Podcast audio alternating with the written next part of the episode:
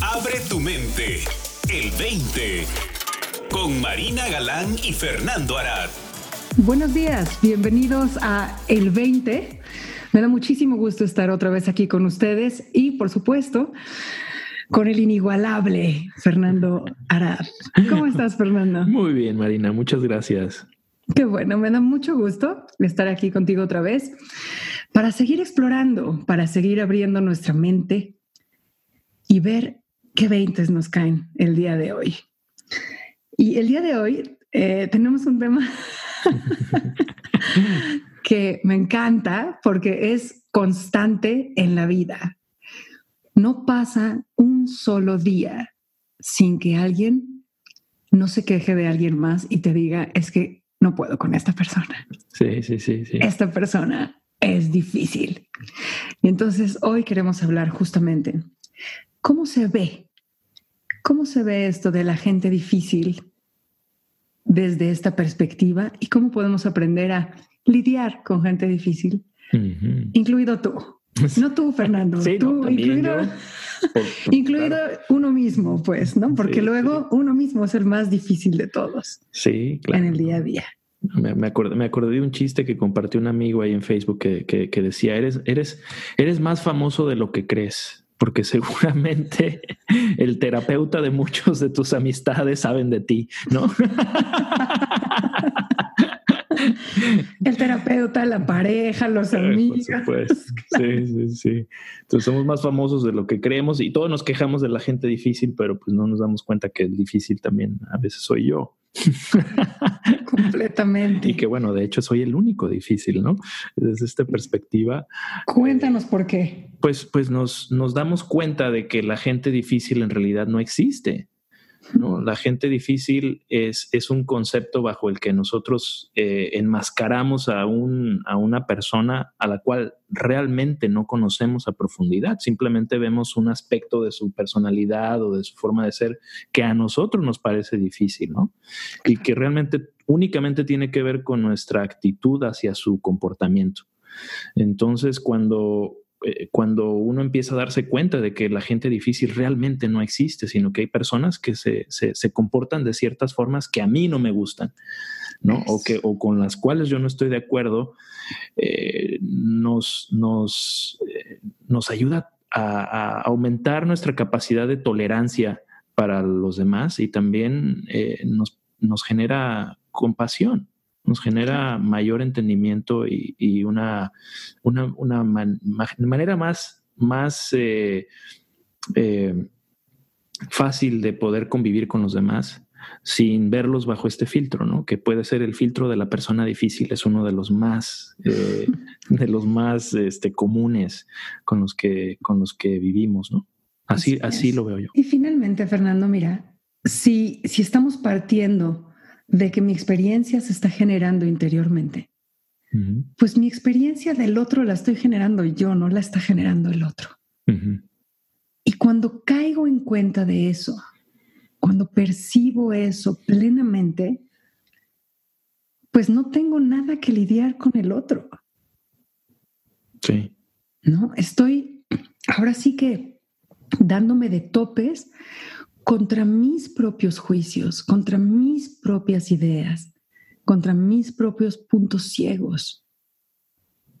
¿Cierto? Sí. hay una, hay un, hay esta, este dicho en español, ¿no? Que se usa cada ratito, que dice, lo que te choca, te checa. Lo que te choca, te checa. Y a mí me costó mucho trabajo entrar en acuerdo con esto, ¿no? Porque yo decía, ¿cómo me pueden decir? O sea, si a mí me chocan temas abismales, ¿no? Temas fuertes como el abuso infantil y, ¿no? Estas cuestiones, ¿cómo me pueden decir que esto me checa? ¿Qué tiene esto que ver conmigo? Había otros temas en los que sí los lo podía ver, ¿no? O sea, podía ver muy claramente que, híjoles, no sé, pues el homófobo sufría pues por sus, sus creencias, no por las personas, ¿no? no pero, pero en, esto, en estos temas así que parecen tan exacerbados, no tan de entraña. Y sin embargo, a lo largo de mi proceso, pues me he dado cuenta de que pues sí, no sé. Eso no quiere decir que mi juicio sea válido o no sea válido, eh, etcétera. Lo, lo único que quiere decir es que yo me estoy topando contra un juicio y esa incomodidad, la información que me está brindando es, no estás siendo imparcial, no lo estás viendo de manera imparcial. no, no quiere decir que tenga que verlo de manera imparcial, ¿no? Pero, pero cuando uno sabe que la visión que tiene está tintada, como que eh, se la toma más a la ligera, ¿no? no, no se la quiere tomar tan, tan profundamente. Y la segunda implicación que me parece increíblemente importante, Fernando, es el otro también está haciendo lo mejor que puede. También se está encontrando con sus propios juicios. También se está topando con sus propios puntos ciegos y está lidiando con ellos de una manera absolutamente definitiva. Todos estamos librando batallas internas. Y eso, como bien dices, abre una puerta inmensa a la compasión. Porque nuestro actuar es resultado directo de esas batallas internas. Y entonces la gente que está cometiendo estos actos, desde mi punto de vista, atroces, ¿no? Por poner lo más difícil posible, pues eso les, les está haciendo sentido desde sus batallas internas. Punto final y él está siendo la persona más difícil para sí mismo o ella. Y si esto lo llevamos pues ya a nuestras parejas, a nuestros hijos, a nuestros amigos, pues se ve mucho más fácilmente, mucho más claramente. Sí, yo creo que eh, un primer paso pudiera ser, Marina, a ver si, si estás de acuerdo conmigo, en, intentar, si acaso, si no lo vemos, porque, porque tenemos ya la costumbre de ver a ciertas personas dentro de nuestra, nuestro círculo de, amistades o familiares como gente difícil. Si el primer paso puede ser intentar por lo menos eh, eliminar de cierta forma el, término esta persona es una persona difícil, ¿no? Como para, para, como para empezar la investigación, a ver si, si lo, que, lo que estamos compartiendo aquí en este programa del 20 va o no va, ¿no? Me parece como un primer paso. A mí en lo particular me sirvió, me sirvió mucho esa, esa, eh, esa lección de, empezar a explorar si, bueno, a lo mejor no me la creo de lleno porque me hizo esto y no, o, se porta así, ¿no? Entonces sí es difícil, yo este, te, lo puedo asegurar, ¿no? como dices, es un juicio y como, y como bien lo mencionas, Marina, creo que no estamos apuntando a que nuestro juicio sea incorrecto sobre lo que una persona nos hizo o hace o cómo se comporta, sino el hecho de que si estamos molestos y estamos tomando una postura hacia esta persona partiendo desde ahí, es, es de entrada algo que me va a impactar a mí mental y emocionalmente para poder entonces yo tener una, una comunicación o una relación con esta persona, ¿no? Claro. Y esto es bien importante, Fernando, en términos de, o sea, que no se les olvide que nuestra sabiduría nos informa de acuerdo a la visión que estamos teniendo. Si estamos teniendo una, visión parcial, pues la información y las respuestas y las posibilidades que se nos van a presentar van a ser dentro de esa posibilidad parcial, no completa. Ahora, me encanta lo que dices, Fernando, porque, porque es un llamado a la curiosidad. De entrada es, ok, vamos a separar a la persona de los actos, ¿no? Y en segundo es el reconocer que, como decía Wilde, ¿no? La única persona sensata es mi sastre, porque es el único que me toma las medidas cada vez que me ve. Sí. Todas las demás personas en mi vida creen que sigo igual. Y no, estamos cambiando, transformándonos todo el tiempo. Y lo mismo sucede con todos. Entonces, el llegar a priori con un juicio, el llegar de antemano con un juicio, no nos damos cuenta de que se convierte en un velo a través del cual experimentamos a esta persona. Y ya, ¿no? nos, casamos con el velo. Y ya no podemos experimentar a esa persona más que a través de él. de ese filtro. ¿No? Si tuvieras una cámara de fotos es como, ah, me voy a encontrar hoy con Benito. Perfecto, vamos a ponerle el filtro de Benito, ¿no? Y pones el filtro Benito y entonces ya todo lo que haga Benito va a ser percibido a través de la persona difícil. O la persona tonta, o la persona mala, o la persona, digo, ya lo que quieras, ¿no? Pero al final del día, al único que apunta es que a mí me está costando trabajo. Cuando yo emito el juicio de esta es una persona difícil, lo único que quiero decir es, a mí me cuesta trabajo, a mí me confronta con mis creencias. Ahí también hay, hay, yo creo que una, una posible, este, pues un posible tope también con el que nos podemos este, encontrar, que es entonces el, sentirnos culpables por este juicio, ¿no? Y creo, creo, que también es, importante recalcar o, ahondar en esto un poquito porque, porque es, es una de estas partes eh, que pueden ser complicadas en este viaje de descubrir eh, la, eh, la capacidad de nuestra mente para juzgar tanto a los demás o a nosotros mismos, ¿no? Esa misma, esa misma fijación que tenemos en, ver a las demás personas de X o Y manera y que, y que nosotros las, las ponemos dentro de una categoría, también nos sucede para, nuestro propio, nuestra propia persona, ¿no? Nos, nos tenemos cierta fijación respecto a qué tipo de persona somos, qué tipo de persona no somos.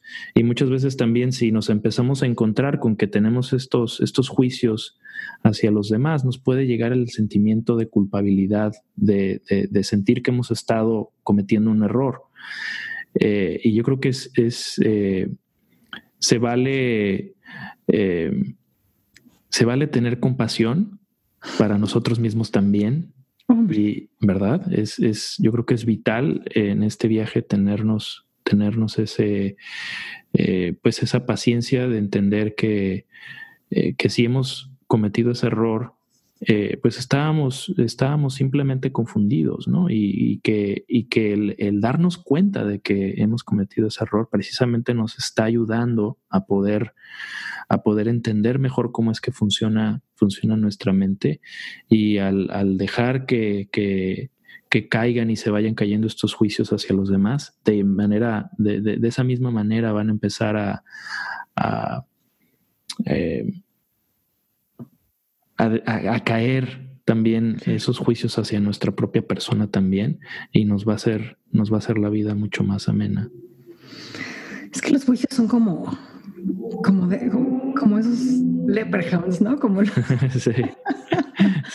como las hadas, ¿no? Que no les gusta ser vistos. Sí. Pareciera que cuando, en el momento en el que se encuentran con nuestra mirada limpia, reconocidos como juicios, empiezan a diluirse, empiezan a perder poder sobre nosotros. ¿No? Porque, y esto es bien bonito, Fernando, nos demuestra de manera inmediata que no somos ese juicio, que somos lo que puede estar consciente de él, lo que puede estar observándolo. En ese sentido, pues el, hacer conciencia es el primero y único paso de la transformación. De verdad. no, no hay que hacer nada con los juicios que tenemos, porque no son nuestros, nada más de repente están ahí. El hacer conciencia de ellos te permite operar fuera de ellos. Y entonces como que ya no están tan pegajosos, como que ya están más lejecitos de mí. ¿No se te hace?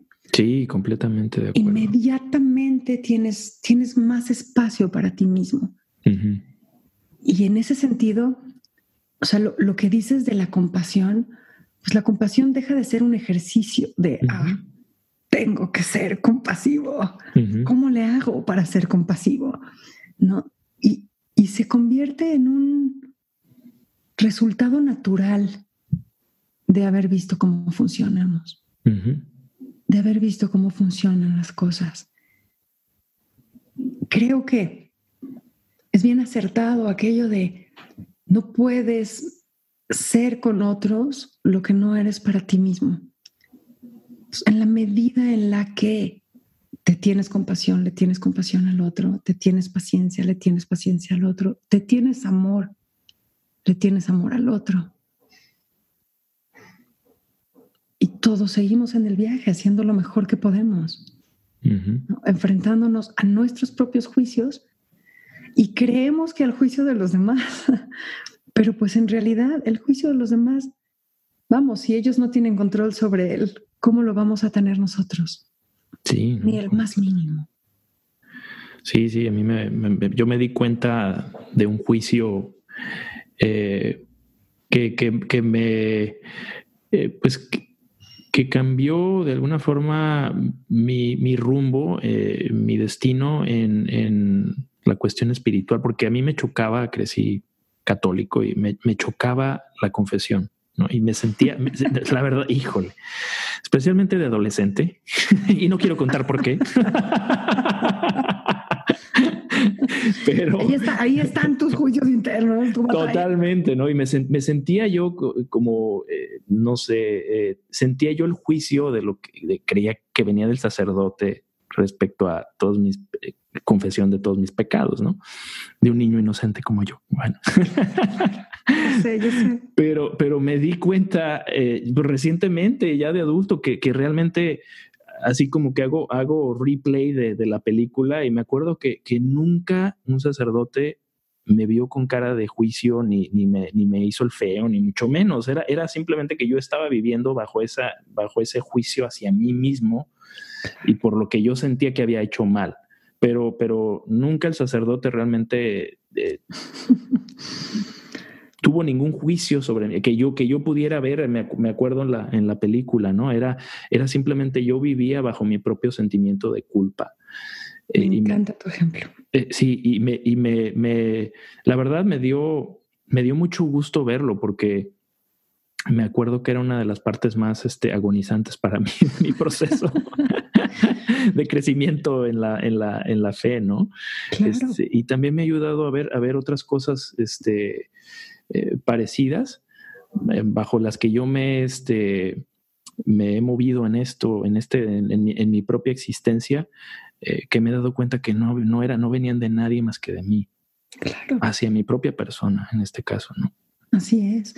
Creo que es bien fácil verlo. O sea, eso que estás diciendo, ¿no? El, ejemplo del sacerdote me remitió a mí al ejemplo de enemigo. ¿No? O sea, el enemigo, pues ese es tu mejor amigo en potencia, salvo por tu pensamiento. Sí. Sí, O el de él. Sí. Pero el enemigo como tal no puede ser una persona. Claro. Nada más puede existir en tu pensar. Así es. Ahora, tu actuar va a ser completamente diferente si tu pensar es estoy frente a un enemigo que estoy frente a un amigo. Y ahí es donde puedes ver el poder del pensamiento en acción. Sí, totalmente. Me, acordé de los partidos de fútbol, ¿no? En que ves a los, a los protagonistas del partido luchar por su equipo, ¿no? Etcétera. Y pues el partido termina como termina, ganan o pierden. Y, al final, pues se, dan cuenta siempre los futbolistas, pues son compañeros de oficio y se van y se abrazan y se comparten y se, y se intercambian la camiseta, ¿no? Mientras los fans se parten el hocico. Exacto, ¿no? Y se nos olvida, ¿no? Y, son camaradas, ¿por qué? Porque pasan a ser del mismo equipo en otra, ya sea fueron compañeros en el equipo anterior o saben que en dos temporadas van a volver a trabajar juntos en el mismo equipo y le van a ir al mismo equipo, ¿no? Es, y así es en el juego de esto de la vida, ¿no? Pero de momento podemos ver a alguien como una persona difícil, nuestro rival y nuestro enemigo, eh, pero pues no nos damos cuenta que estamos dentro de la misma cancha y que somos parte de la misma de la misma banda, ¿no? Completamente. Completamente, Fernando. Así que pues una vez más la invitación a que se den cuenta, a que les caiga el 20, a que observen cómo el filtro de la persona difícil puede que sea eso lo que esté haciendo la persona difícil y esté haciendo mi experiencia de esa persona difícil. Buena reflexión. Venga. para, para investigarlo toda esta semana. Muy bien. Acuérdense que está www.el20 en número 20, el20online.com, Déjenos, por favor, sus comentarios, críticas, eh, autocríticas, sugerencias y demás. Nos vemos la próxima. Hasta luego, Fernando. Bye, Marina. Para más, visita el20online.com. Abre tu mente. El 20.